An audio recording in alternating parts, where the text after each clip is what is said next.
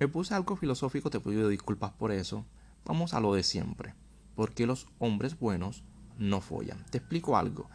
El mercado más grande, el mercado, el nicho de mercado en términos de, de clientes, en términos de mercado, más grande en el mundo es el mercado de los perdedores. Es decir, el mercado de los hombres que no follan. Es decir, el mercado de los chicos buenos. Aquellos hombres que están adictos a las frutas quieren ver un culo, quieren ver una teta y están dispuestos a pagar por ello. El no por todo, todo, el, todo el mundo se mueve a través del sexo. Vas a vender un carro y pones una vieja al lado. Vas a vender una crema colgate, una crema dental y pones a una modelo. Vas a vender un, qué sé yo, un aderezo para la comida y pones a una fruta sexy.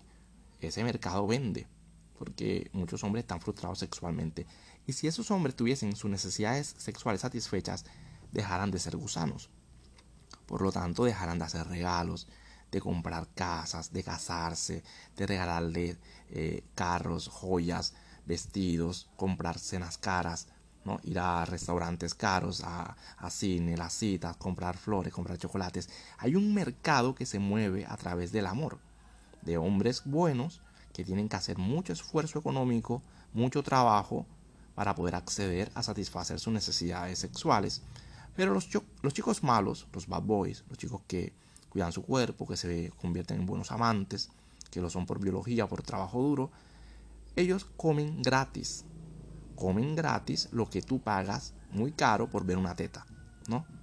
OnlyFans, entras a OnlyFans mientras que otro tipo, que ni siquiera mirará sus fotos, que no estará suscrito a su canal, sí se puede comer esa fruta. Pero tú eres un perdedor. O bueno, la persona en cuestión sería un perdedor. Por eso los chicos buenos no comen. Porque los chicos buenos una vez que comen quedarían satisfechos y perderían la adicción. Entonces los manipulan con sexo. Los manipulan con sexo a los chicos buenos. Ahora está muy de moda. Todas las actrices porno se van saliendo después que son millonarias, famosas y que disfrutaron su trabajo. Salen diciendo que son víctimas. Aunque se hicieron famosas allí, aunque ganaron mucho dinero allí, aunque se hicieron millonarias allí.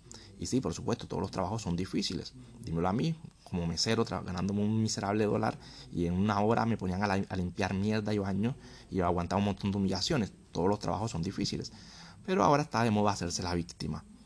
Y ese mercado, después que se hacen las víctimas, se vuelven influencers, estas mujeres, estas actrices, se vuelven influencers, se abren sus OnlyFans y tienen un montón de manginas, un montón de gusanos dispuestos a pagar por ver lo que en otras plataformas han visto hasta el cansancio ya gratis. Es decir, hemos visto a Mia Khalifa en de todas las formas. Ya no hay necesidad de pagar por ver más. Pero hay gente que lo hace. Hay gente que lo necesita. Y el mercado de mangina es un gran nicho de mercado. Es un gran negocio. Entonces la conclusión es, necesitan que tengas frustración sexual porque así te podrán hacer chantajes a perpetuidad y exprimirte. Un hombre ya como yo no se deja manipular por una teta porque me como las que quiera. Pero un chico bueno tiene que pagar.